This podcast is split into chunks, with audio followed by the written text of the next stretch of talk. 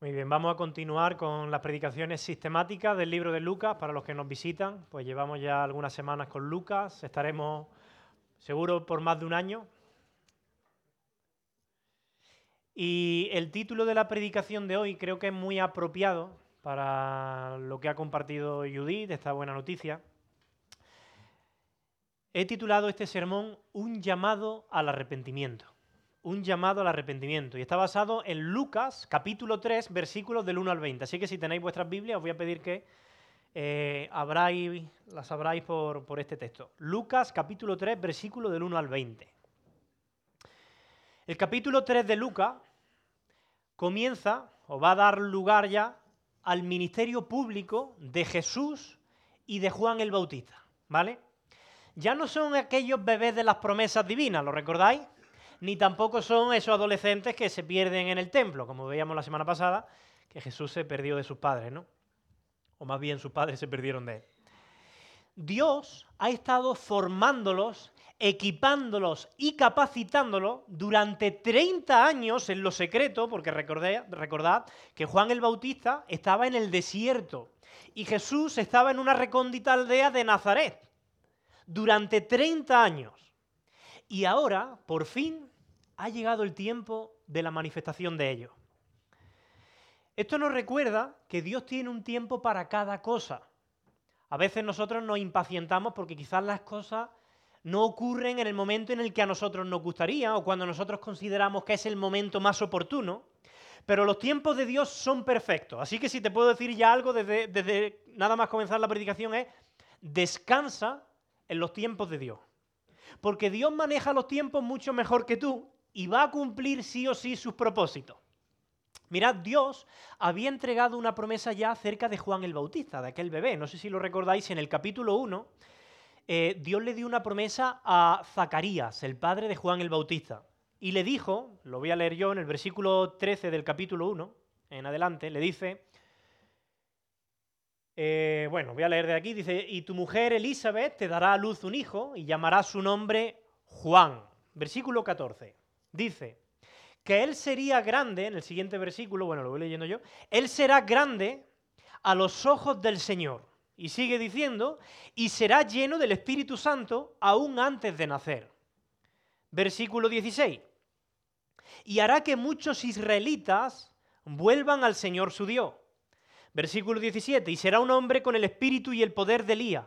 Y preparará a la gente para la venida del Señor inclinará el corazón de los padres hacia los hijos y hará que los rebeldes acepten la sabiduría de los justos. Muy bien.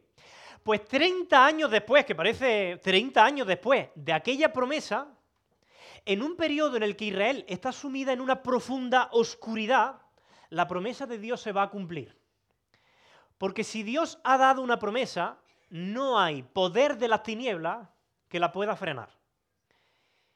He dividido esta predicación en cuatro partes, ¿vale? En la primera parte vamos a ver el contexto de Juan el Bautista, en segundo lugar eh, vamos a ver el ministerio de Juan el Bautista, en tercer lugar la identidad de Juan el Bautista y en cuarto lugar la fidelidad de Juan el Bautista. Primer punto, el contexto de Juan el Bautista. Fijaos cómo comienza el capítulo 3, miradlo en vuestras Biblias. Lucas, el autor de este Evangelio, es un buen historiador, así que como buen historiador nos va a situar en el contexto. Y Él quiere que comenzamos a, percibir la oscuridad y la opresión en la que ellos estaban sumidos como pueblo de Dios en ese tiempo. Políticamente no había nada bueno que decir. Estaban viviendo bajo el gobierno opresor de idólatras paganos que le daban la espalda descaradamente a Dios. Fijaos en el versículo 1 cómo comienza. Dice así.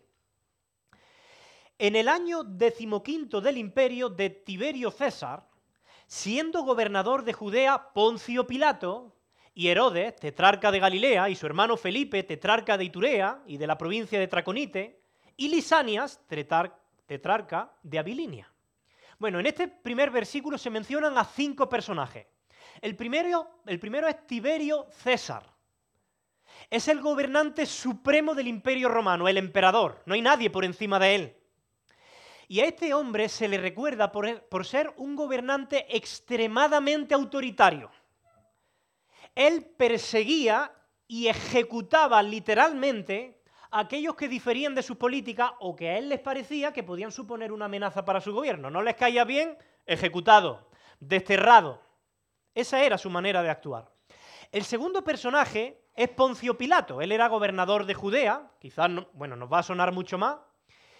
Los documentos eh, extrabíblicos, más allá de la Biblia, lo describen a Poncio Pilato como un gobernador soberbio, arrogante, cínico.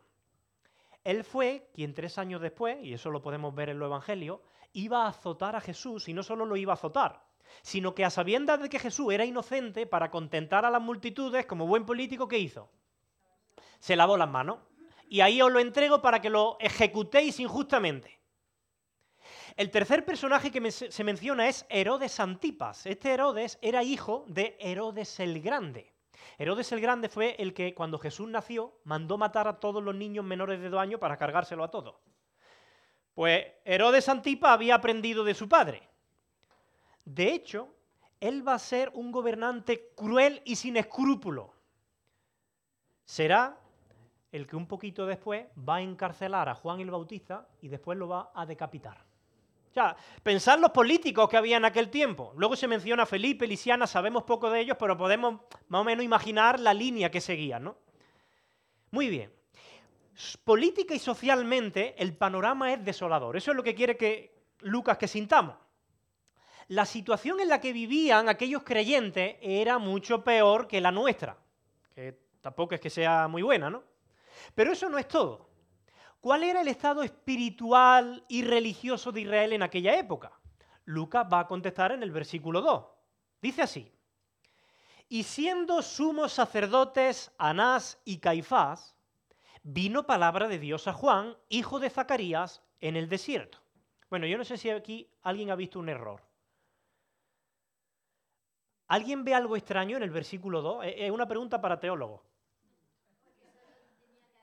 Ah, muy bien. Eh, se nota que esta iglesia tiene buen fundamento. Dice Antoñita que solo podía haber un único sumo sacerdote y sin embargo aquí se habla de sumos sacerdotes en plural y se mencionan a dos.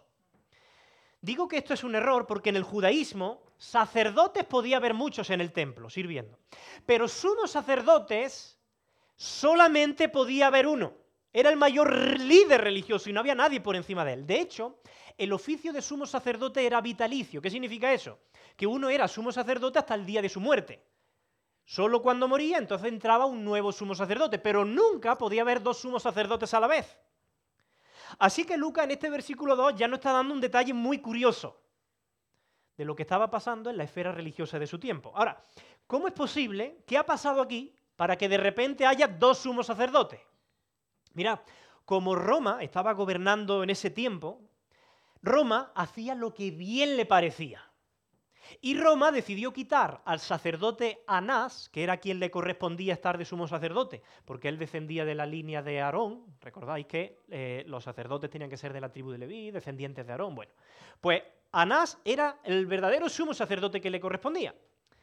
Pero los romanos decidieron quitarlo porque ese líder religioso pues tenía mucho poder sobre los judíos y lo que ellos querían era, oye, no vaya a ser que nos cause problemas, lo quitamos para mantener bien controlado a Israel y a los judíos, pero les vamos a poner nosotros otro sumo sacerdote llamado Caifás. Ellos lo que quieren es mantener el control de lo que pasa en Israel y lo que se habla entre los judíos. Así que el ministerio sacerdotal, la esfera religiosa, también estaba llena de oscuridad y caos. Es tremendo el panorama. ¿Por qué Lucas menciona a los dos? Bueno, porque Anás, aunque había sido quitado oficialmente por Roma, la realidad es que todavía era el que mayor influencia tenía sobre el pueblo judío.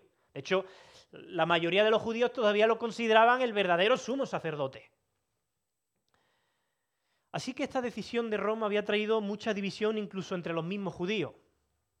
Ahora, Anás y Caifás, los dos fueron sumos sacerdotes nefastos. Anás fue un sumo sacerdote muy codicioso. De hecho, Anás recibía parte de su sustento, de lo que él ganaba económicamente, lo recibía de la venta de los animales que se iban a sacrificar en el templo. En el templo todos los días había sacrificio. Pues de esa venta de animales, él sacaba una buena parte. ¿Qué es lo que hacía Anás? Él ponía precios exorbitados a esos animales que se vendían en el templo y luego exigía que cualquier sacrificio que se hiciera en el templo no viniera de animales de fuera, viniera de los que se venden aquí. Que ya lo he visto yo y veo que no tienen ninguna mancha, que están bien. O sea, el negocio era redondo. Hasta tal punto que al patio exterior del templo donde se realizaban todos esos negocios se le, llevó, se le llegó a conocer como el bazar de Anás. Y Caifás, el otro sumo sacerdote, no solamente era un sumo sacerdote ilegítimo, sino que además era perverso. No tengo tiempo para meterme en detalles, pero en Juan capítulo 11, por si alguien toma nota y luego lo quiere ver, en el versículo 49 y 50, será Caifás el que sugiera que ejecuten a Jesús para él seguir manteniendo su posición privilegiada de sumo sacerdote. Tela. Así que en medio de esta espesa oscuridad social, política y religiosa, Dios va a cumplir su promesa. Porque la luz de Dios puede disipar cualquier tiniebla por espesa que sea. Pero mira qué interesante. En el versículo 2, fíjate de nuevo. Tenemos a dos sumos sacerdotes, no uno, dos. El Black Friday.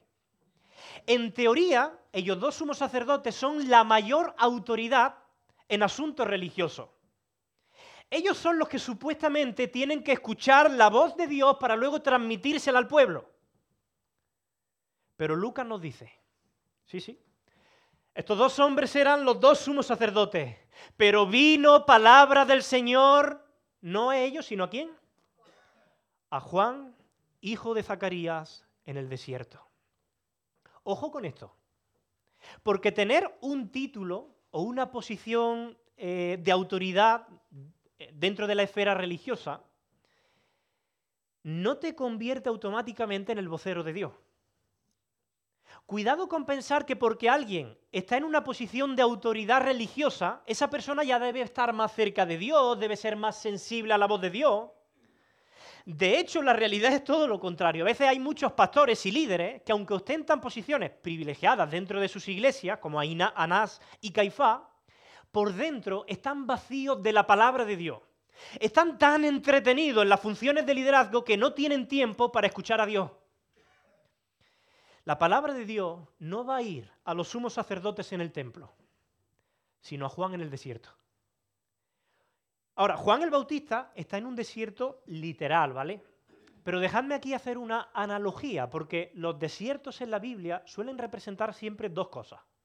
En primer lugar, suelen representar los desiertos un tiempo de prueba. Muchas veces los cristianos dicen, oye, estoy pasando por un desierto, por un tiempo de prueba. Recordaréis que el pueblo de Israel estuvo 40 años dando vueltas, vagando por el desierto, siendo sometidos a una prueba muy dura. Jesús, ¿dónde fue tentado? En el desierto también, y fue, y fue probado hasta el extremo. Así que el desierto representa periodos de aflicción, donde las cosas se ponen difíciles, donde aparecen pruebas, situaciones que nos llevan al extremo, porque no es verdad que cuando estamos pasando por un desierto somos mucho más sensibles a la voz de Dios. De hecho, a menudo Dios va a permitir que tú y yo pasemos por desierto para que aprendamos a escuchar su voz. Mira, un desierto puede ser muchas cosas. Puede ser la enfermedad de un familiar, puede ser que la economía no me llega, puede ser que me quede sin trabajo. Pero sea lo que sea, yo te aseguro que esos desiertos son los momentos en los que Dios más trabaja en ti y donde tú eres más sensible a la voz de Dios. Así que si estás pasando por un desierto, no te impacientes. Aprende a escuchar la voz de Dios. ¿Qué quiere decirte Dios en este tiempo? Pero los desiertos también pueden representar una segunda cosa, y son los tiempos de desconexión del mundo y de silencio ante Dios. Mira, en los desiertos, evidentemente, no hay tantas distracciones ni los ruidos típicos del día a día que puede haber en la aldea o en la ciudad, ¿no? Nosotros a lo largo de las escrituras vamos a ver que en la soledad del desierto, allí apartados del bullicio y de los quehaceres del día a día y de la ciudad, los hombres experimentaban momentos especiales de reflexión, de meditación, de oración, de conexión profunda con Dios. Tenemos el ejemplo de Moisés, de Elías, bueno, hay muchos ejemplos. Lucas 5:16, fijaos lo que dice este texto acerca de Jesús. Dice que Jesús se apartaba a dónde? A lugares desiertos y oraba. ¿Qué pasa? ¿Que ¿Que Jesús no podía orar en la ciudad o en la aldea? ¿No podía orar allí en su casa con los discípulos? Sí que podía. Pero él sabe que en el bullicio siempre vamos a encontrar más distracciones que van a evitar que escuchemos la voz de Dios.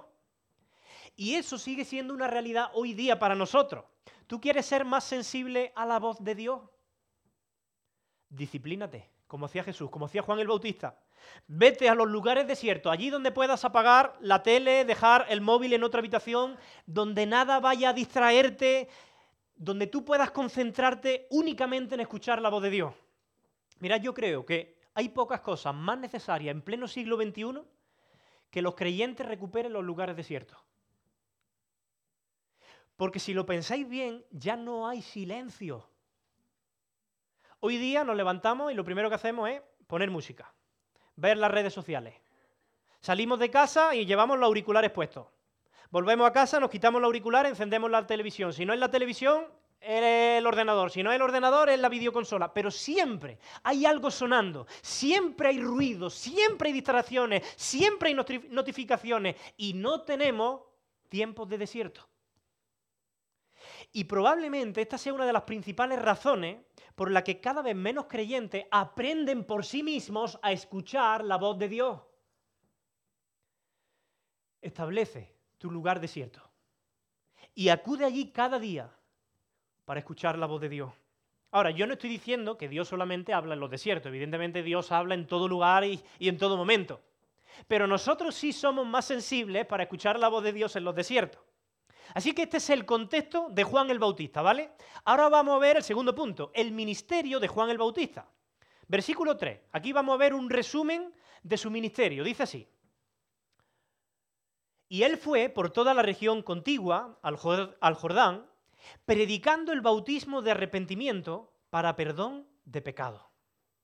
En el versículo 2 hemos visto que Dios le habla a Juan en el versículo 3 que Juan predica a los demás. Es decir, cuando Dios te da una palabra, cuando tú sientes la voz de Dios hablando a tu corazón, eso es como decía el profeta Jeremías, eso es un fuego en los huesos que es que no lo puedes contener. Pues ese es el ministerio de la predicación.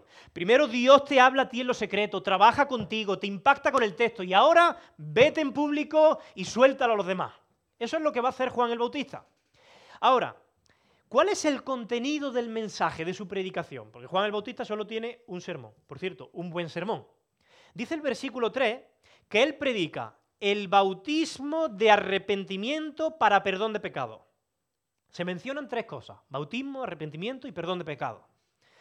Él habla de un tipo de bautismo, pero ojo, este no es el bautismo que Jesucristo posteriormente iba a enseñar a sus discípulos y que hoy día nosotros practicamos en el nombre del Padre, del Hijo y del Espíritu Santo.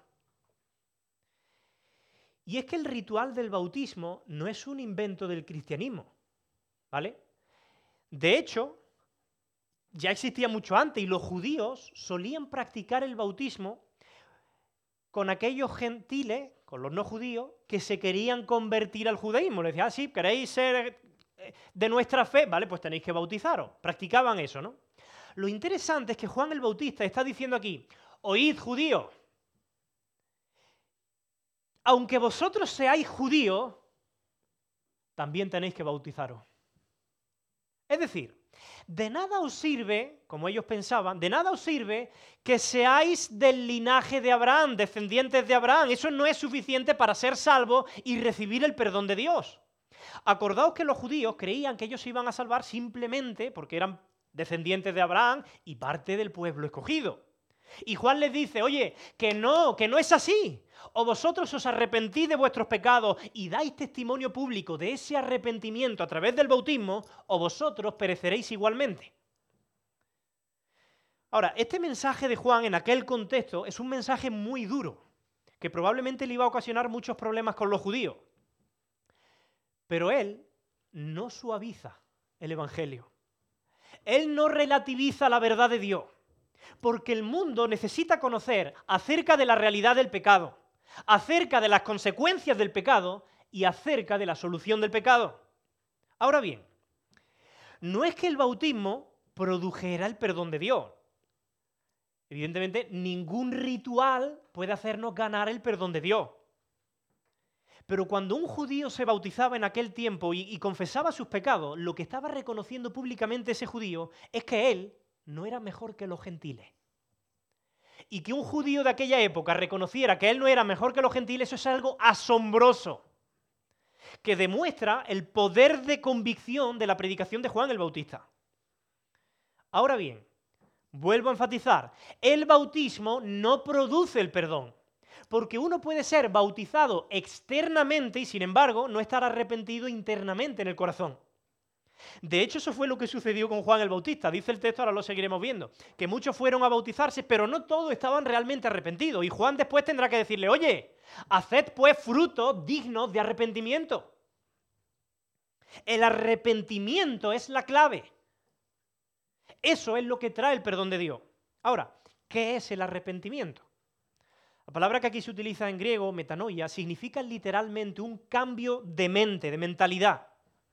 Pero el concepto bíblico de arrepentimiento es mucho más amplio. No se trata simplemente de un cambio que ocurre meramente a nivel intelectual. Mira, antes no creía, ahora sí creo que debe existir Dios. No se trata de eso. Es un cambio radical de dirección de vida. Es abandonar el camino de la muerte, dar un giro de 180 grados y emprender el camino de la vida.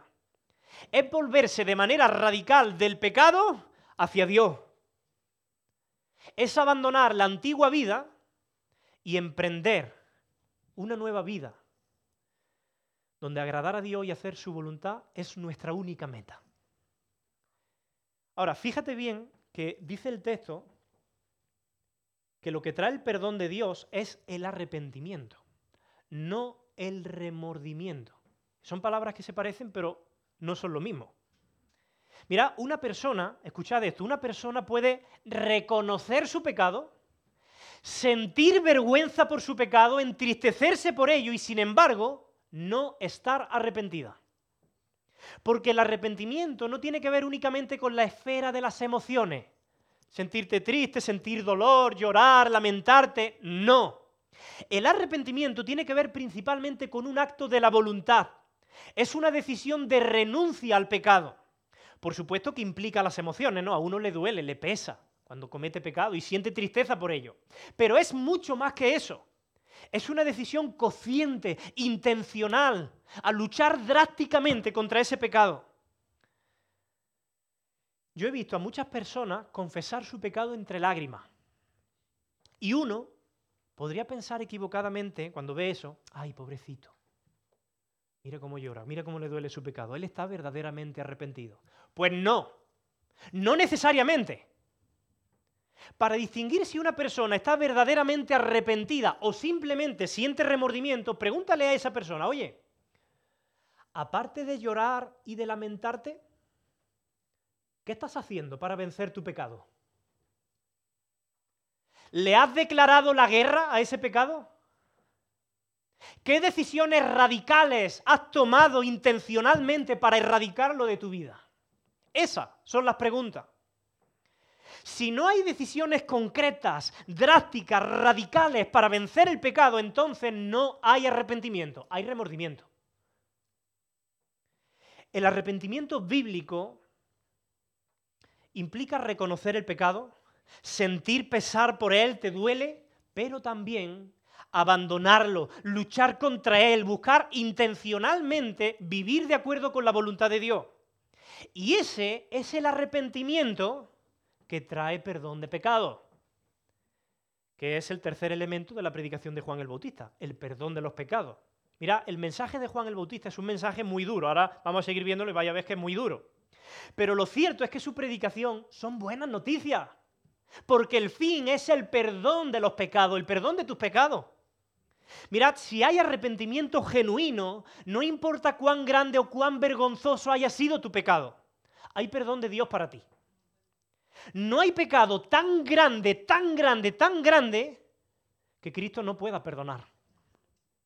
Si tú sientes el peso de tu pecado, si tú sientes la culpa sobre ti y la vergüenza, ven a Cristo en actitud de arrepentimiento, porque en Él hay perdón para ti. Fijaos lo que dice el profeta Isaías en Isaías 55, versículos 6 y 7. Dice así. Bueno, lo voy a leer en otra versión. Buscad a Jehová, lo leo aquí, mientras pueda ser hallado. Llamadle en tanto que está cercano. Siguiente versículo. Deje el impío su camino. Esto es arrepentimiento. Y el hombre inicuo sus pensamientos, y vuélvase este giro de 180 grados al Señor, a Jehová, el cual tendrá de él misericordia, y al Dios nuestro, el cual será qué? Amplio en perdonar. Pues este, esta es la invitación de Juan el Bautista a los de su generación. Y Lucas, el evangelista, nos va a decir que cuando Juan el Bautista hacía esto, estaba cumpliendo una profecía, ojo, que se había dado 700 años antes del nacimiento de Juan el Bautista.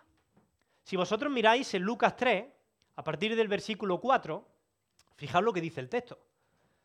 Comenta Lucas, dice, como está escrito en el libro de las palabras del profeta Isaías, que dice, voz del que clama en el desierto, preparad el camino del Señor y enderezad su senda. Bueno, pues Juan el Bautista es esa voz que clama en el desierto. Él está cumpliendo una profecía que se dio 700 años antes. Mira, ¿qué es esto de preparar el camino del Señor y enderezar su senda? Esto de enderezar las sendas es una metáfora. En aquel tiempo, cuando un rey iba a emprender un viaje, antes de que de él salir de viaje, primeramente él enviaba un mensajero.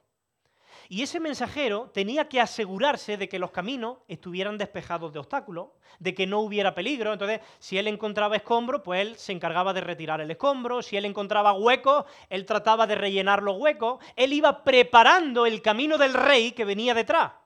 Por eso dice el versículo 5, todo valle se rellenará, y se bajará todo monte y collado, y los caminos torcidos serán enderezados, y los caminos ásperos allanados, y verá toda carne la salvación de Dios. Ahora, obviamente Juan el Bautista no estaba preparando un camino físico para que Jesús viniera. Él estaba preparando el corazón de la gente de su generación que se iba a encontrar posteriormente con Jesús, el verdadero rey. Él está abriendo camino en el desierto de los corazones de los hombres de su generación. ¿Y sabéis por qué les llama al arrepentimiento? Porque lo que estorba para que el Rey Jesús venga a nuestras vidas a reinar, se llama pecado. ¿Tú quieres que el Rey Jesús venga a tu vida y reine sobre ti? Arrepiéntete de tus pecados. Eso es lo que dice Juan el Bautista. De nada sirven, escucha esto, de nada sirven los cambios externos si no hay un verdadero arrepentimiento del corazón. Tú puedes venir a la iglesia, puedes bautizarte, adornar tu vida con cierta moralidad, pero si tu vida fuera de estas cuatro paredes no da evidencia de que tú has abandonado tu pecado por seguir a Jesucristo, de que has dado un giro de 180 grados, si no hay fruto de arrepentimiento, entonces escucha esto. Juan el Bautista te va a decir, ¿sabes cuál es tu destino? El juicio de Dios y la ira venidera. Versículo 7 en adelante. Dice, y decía a las multitudes que salían a ser bautizadas por él, oh generación de víboras, ¿quién os enseñó a huir de la ira venidera? En otras palabras, ¿de verdad creéis que podéis libraros de la ira del infierno simplemente por deslizaros al interior del río Jordán como las serpientes se deslizan cuando hay un incendio? Algo así, ¿no? Ahora, Juan está comparando a estas personas que se acercan con víboras. Claro, recuerda que Juan el Bautista lleva pues toda su vida viviendo en un desierto. Él conoce muy bien esas serpientes del desierto que eran muy engañosas, porque parecían ser ramas secas, pero cuando tú te acercabas de repente ¡zas! te mordían y te podían hasta provocar la muerte. Pues estas personas que venían a él, al igual que esas serpientes, parecían una cosa que en realidad no eran. O sea, la comparación de Juan el Bautista es muy apropiada, es fuertecilla, ¿no? pero es muy apropiada. Estas personas que se acercan a él eran personas muy engañosas, que seguían al padre de mentira, por cierto, la serpiente antigua. El diablo se describe como la serpiente también, y cuyo fin era la muerte.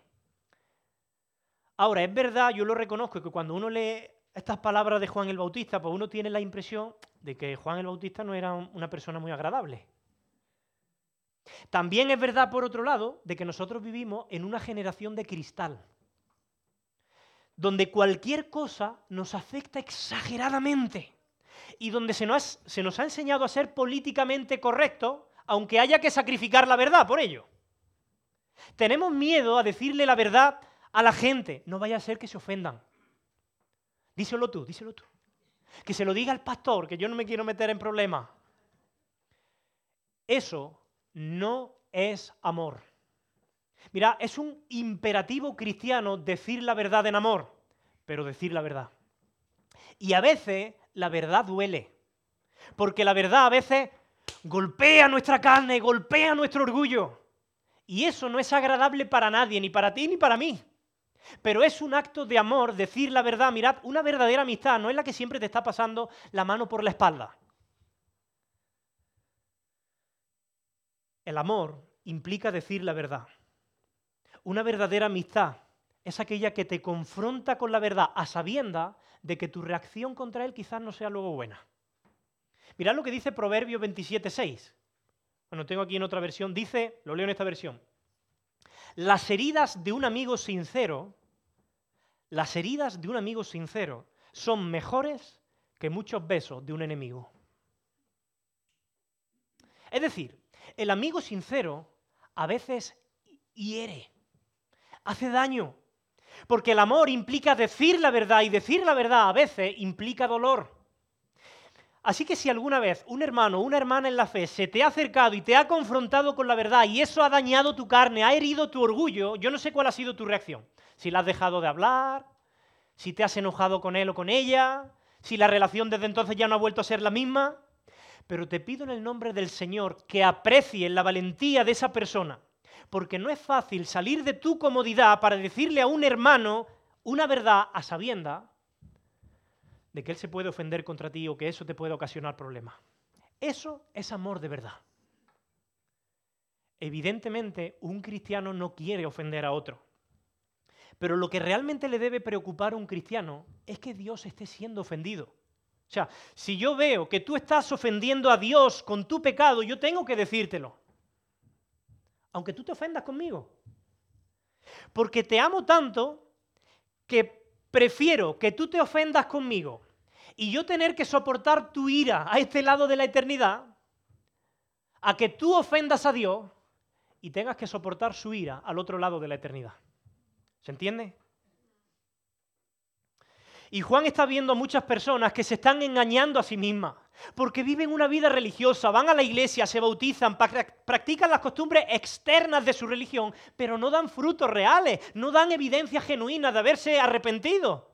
Y Juan sabe que Dios ha establecido un día en el que va a derramar su ira y su indignación hacia el pecado. Y lo que realmente le preocupa a Juan es el juicio de Dios que viene sobre estas personas. A él no le preocupa si sus palabras parecen más o menos simpáticas. Mirad, el mejor favor que Juan le está haciendo a estas personas es reprocharles su hipocresía. Les estaba amando al decirles verdades que sus almas necesitaban. Y hoy también necesitamos predicadores que nos hagan sentir incómodos ahí en nuestro asiento. Que no tengan temor en confrontarnos con la realidad de un Dios santo. Porque se nos olvida que la Escritura dice que sin santidad nadie verá al Señor. Personas que nos digan que no basta con un cristianismo superficial, que no basta con una fe intelectual, que no basta con una relación de domingo. Personas que digan, como decía Juan el Bautista, Haced pues frutos dignos de arrepentimiento y no comencéis a decir dentro de vosotros mismos, tenemos a Abraham por padre, porque os digo que Dios puede levantar hijos de Abraham aún de estas piedras.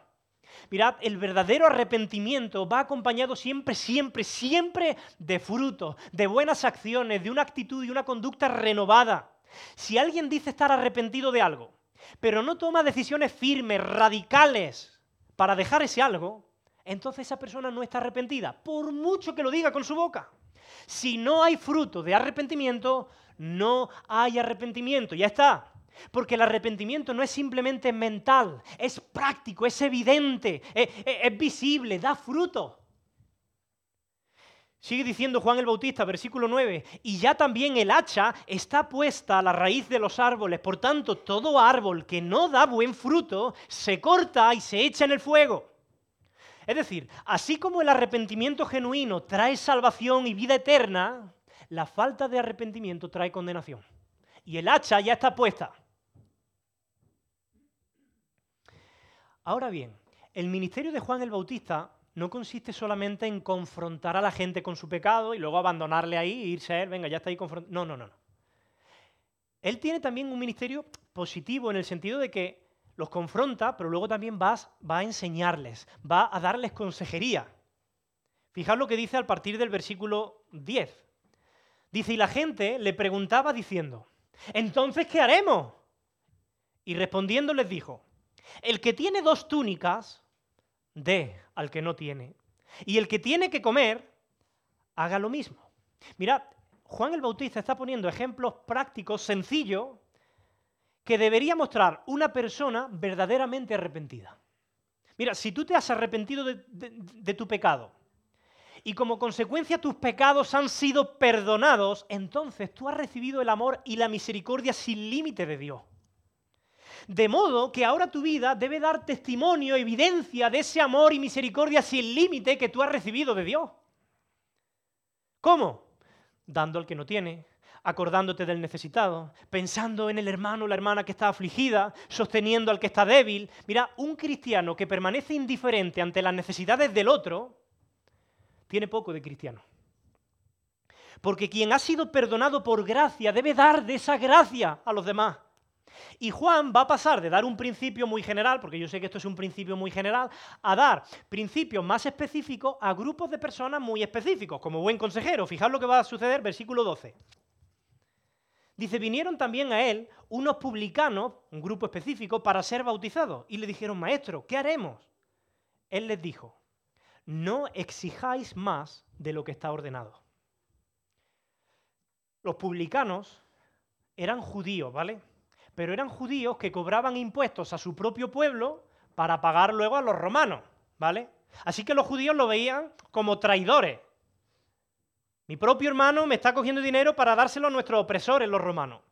Pero es que además los publicanos siempre exigían más impuestos, más dinero del que Roma había establecido. ¿Por qué? Porque así ellos se llevaban más dinero todavía.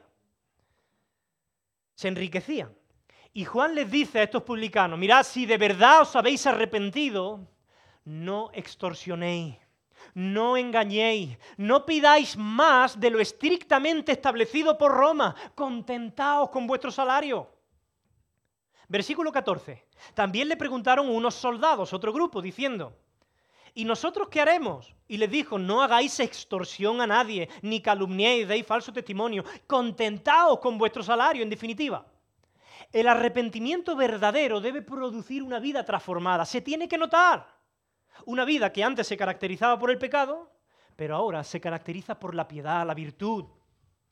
Mirad, un ejercicio práctico que tú y yo podemos hacer es preguntarnos delante del Señor, vale, ¿quién soy? ¿Cuál es mi vocación? ¿Y cuáles son las tentaciones que están vinculadas a mi propia vocación? A lo que yo hago en mi día a día. Es decir, ¿a qué pecado me siento atraído considerando quién soy y la posición que tengo en la vida? Y luego, ver si de verdad estamos dando fruto de arrepentimiento. Ver si de verdad estamos marcando la diferencia con el mundo. O si por el contrario debemos de arrepentirnos de algunas conductas. Porque la vida cristiana es una vida de arrepentimiento. Mira, rápidamente, Vamos a ver dos puntos más muy rápidos, más breves. En tercer lugar, vamos a ver la identidad de Juan el Bautista. Mira, el ministerio de Juan el Bautista fue tan impactante, su predicación fue tan fuerte, que la gente de su generación empezó a pensar, oye, este hombre parece ser algo más que un profeta. Madre mía, el poder que tiene, la convicción que tiene. ¿Será que es el Mesías que tanto tiempo llevamos esperando? Versículo 15. Dice que como el pueblo estaba en expectativa, preguntándose todos en sus corazones si acaso Juan sería el Cristo, respondió Juan diciendo a todos, yo a la verdad os bautizo en agua, pero viene uno que es más poderoso que yo, de quien yo no soy ni digno de desatar la correa de su calzado. Él os bautizará en Espíritu Santo y fuego. Su aventador está en su mano y limpiará su era y recogerá el trigo en su granero y quemará la paja en fuego que nunca se apagará. Mirad, la respuesta de Juan el Bautista es que él no es el Mesías. Juan está diciendo, oye, no me miréis a mí, mirad a Jesucristo que viene después de mí. Y creo que todo predicador, todo pastor debería seguir el ejemplo de Juan en este sentido. Porque es muy fácil ganarte el aprecio de la gente cuando estás predicando, cuando tienes un ministerio público. Y eso puede hacer que te convierta en el foco de atención. Y creo que todos debemos luchar contra esa tendencia, da igual en el ambiente en el que nos movamos, ¿vale? Pero todos tenemos que luchar contra esa tendencia. Mi preocupación personal no debería ser que vosotros amarais mis predicaciones, debería ser que vosotros amarais a Jesucristo, aunque odiarais mis predicaciones. Mi tarea es apuntar a Jesús para que Él y solamente Él sea grande a vuestros ojos. De hecho, el Mesías era tan superior a Juan el Bautista que él ni siquiera se siente digno de desatarle la correa del calzado. Que por cierto, esa era una tarea, desatar la correa del calzado, una tarea que solamente en su tiempo llevaban a cabo los esclavos más humildes. Pues ni eso se siente digno de hacer. Juan había bautizado con agua y eso lo puede hacer cualquier persona. Pero dice que el Mesías bautizaría a las personas con Espíritu Santo y fuego. Y eso son acciones sobrenaturales que solamente Dios puede hacer. Solamente Dios puede dar su espíritu a los que se arrepienten. Y solo Dios puede derramar su juicio sobre aquellos que no se arrepienten. Juan está mencionando aquí dos tipos de bautismo, el bautismo en el espíritu y bautismo en fuego. Mirad, todos aquellos, todos que se arrepienten genuinamente de sus pecados y ponen su fe en Jesucristo, reciben al Espíritu de Dios en su vida. Este Espíritu te capacita para vivir una vida nueva, abundante, para luchar y vencer al pecado en tu vida. Pero hay otro bautismo de juicio, del fuego del juicio eterno para quienes no se arrepienten. Y todos los seres humanos, sin excepción, me da igual si son creyentes o no, terminarán experimentando uno u otro bautismo. Quiero cerrar esta predicación haciendo énfasis en la fidelidad de Juan el Bautista. Fijad lo que dice el versículo 18. Dice que con estas y otras muchas palabras o exhortaciones anunciaba el qué? Las buenas nuevas al pueblo. La buena noticia, mira, yo estoy seguro que si una persona de nuestro tiempo escuchara en directo predicar a Juan el Bautista, lo describiría de muchas formas, pero probablemente no lo describiría como buena nueva, buena noticia. Después de decirte todo lo que te ha dicho, que viene el juicio, que el, hacha está puesta en el árbol, que el fuego que nunca se apaga, que generación de víboras, y él te dice que está predicando las buenas nuevas. Mira, creo que Juan el Bautista está muy estigmatizado como predicador. Pero yo creo que en realidad Juan el Bautista es un buen modelo de predicador fiel y perseverante. ¿Por qué digo esto? Porque creo que él mantiene un buen equilibrio entre lo que es predicar la buena noticia del Evangelio y el perdón de los pecados, sin dejar a un lado la verdad de que también hay un juicio de Dios para quienes no se arrepienten. Porque hoy día es cada vez más difícil encontrar predicadores equilibrados. Hay muchos que solo te hablan del amor, perdón, amor, perdón, amor, perdón y cielo. Pero no hablan nunca de la realidad del pecado y de sus terribles consecuencias, ni de la realidad de un infierno eterno. Y a esas personas habría que recordarles que una simple lectura de los evangelios demuestra que Jesús habló más del infierno que del cielo. Luego hay otros que solo hablan también del juicio de Dios, del pecado, de la condenación. Parecen que se alegran, ¿no? Están todo el día hablando de eso y solo traen desaliento a los corazones, pero no hay un tipo de la gloriosa esperanza del Evangelio de Jesucristo. Pero Juan es un predicador fiel y equilibrado. Te confronta con la verdad, pero te da la esperanza del Evangelio. Y además, él demuestra su fidelidad porque era capaz de predicar la verdad sin importar la audiencia. Fijaos lo que dice el siguiente versículo, versículo 19. Dice que entonces Herodes el tetrarca, siendo reprendido por quién? Reprendido por Juan este Herodes. Increíble. O sea, Juan, a sabiendas de que se puede meter en problemas, le dice la verdad. Le llama al arrepentimiento. Él, él, no está modificando el mensaje para hacerlo un poquillo más suave, porque yo sé que Herodes no tiene muy buen genio. No. Él lo hace fielmente a sabiendas de que eso le puede costar la vida, como de hecho sucedió. Este Herodes lo va a meter en la cárcel y después lo va a decapitar. Eso es ser un predicador fiel confrontar amorosamente a las personas con la verdad del Evangelio y estar dispuesto a pagar el precio que Cristo quiera que tú pagues. la iglesia necesita desesperadamente más predicadores valientes y humildes como Juan el Bautista. Porque el mensaje que el mundo necesita escuchar hoy sigue siendo el mismo. Un llamado al arrepentimiento. Fijaos lo que Pablo dice en Hechos 17, en el versículo 30. Si lo puedes poner en pantalla. Dice que Dios, habiendo pasado por alto los tiempos de esta ignorancia, ¿ahora qué? Manda, ordena a todos los hombres en todo lugar que se arrepientan. Ese es el mensaje de Dios también hoy. Mira, si tú ya eres cristiano porque un día te arrepentiste de tus pecados y pusiste toda tu confianza en la salvación que Jesús ofrecía, entonces tú has recibido el perdón de los pecados. Pero recuerda también, el arrepentimiento es un estilo de vida. No se trata de que yo un día me arrepentí de mis pecados. Es que el arrepentimiento es un estilo de vida diario. ¿Por qué? Porque nuestra lucha contra el pecado es diaria. Y el proceso de transformación del Espíritu Santo en nuestras vidas es diario. Por tanto, nuestro arrepentimiento también debería serlo. Las escrituras nos invitan a acercarnos confiadamente al trono de la gracia, recordáis ese pasaje de Hebreo, en una actitud de arrepentimiento para alcanzar la misericordia de Dios. La pregunta es, sé sincero contigo mismo, ¿cuándo fue la última vez que acudiste a los pies de Cristo, confesando pecados concretos en actitud no de remordimiento, sino de arrepentimiento genuino. Es decir, Señor, desde hoy yo voy a tomar decisiones radicales, firmes, para vencer el pecado, cuesten lo que cuesten. ¿Qué decisiones radicales has tomado para vencer el pecado en tu vida? Y si tú que me escuchas hoy nunca antes has confesado tu pecado delante de Dios, ni te has arrepentido genuinamente de ello, Dios te está dando la oportunidad de hacerlo hoy. Reconcíliate con Dios. Mira, no importa cuán grandes hayan sido tus pecados, porque en Jesús hay perdón para ti. Jesús está dispuesto, escucha esto, Jesús está dispuesto a recibir el bautismo de juicio y fuego que tus pecados merecen. Por eso, hay un detalle muy interesante. Cuando nosotros leemos el libro de Hechos, vamos a ver que los creyentes siempre reciben el bautismo del Espíritu. Pero nunca verás que se mencione que un creyente recibe el bautismo de fuego. ¿Sabéis por qué? Porque hubo otro que asumió ser bautizado en fuego en tu lugar. Y su nombre es Jesucristo.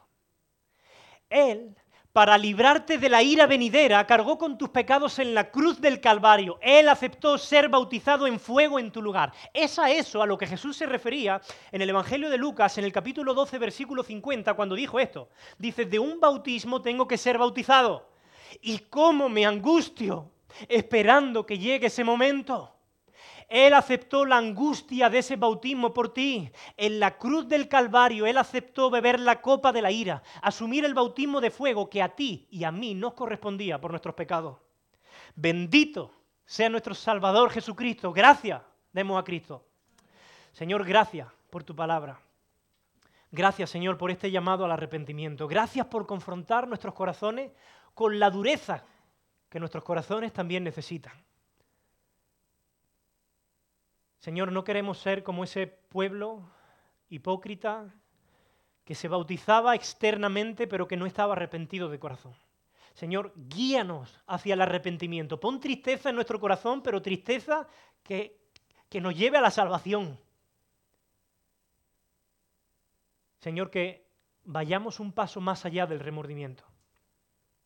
Pon un peso en nuestros corazones por el pecado y guíanos hacia ti confiadamente, Señor. Te ruego, Señor, que tú traigas salvación en aquellos que aún no han reconocido sus pecados ni se han arrepentido genuinamente de ellos. Sigue salvando a tu pueblo, sigue teniendo misericordia de nosotros y hoy te damos gracias y te alabamos porque tu Hijo aceptó ese bautismo de fuego que a nosotros nos correspondía. Bendito sea tu nombre. Amén.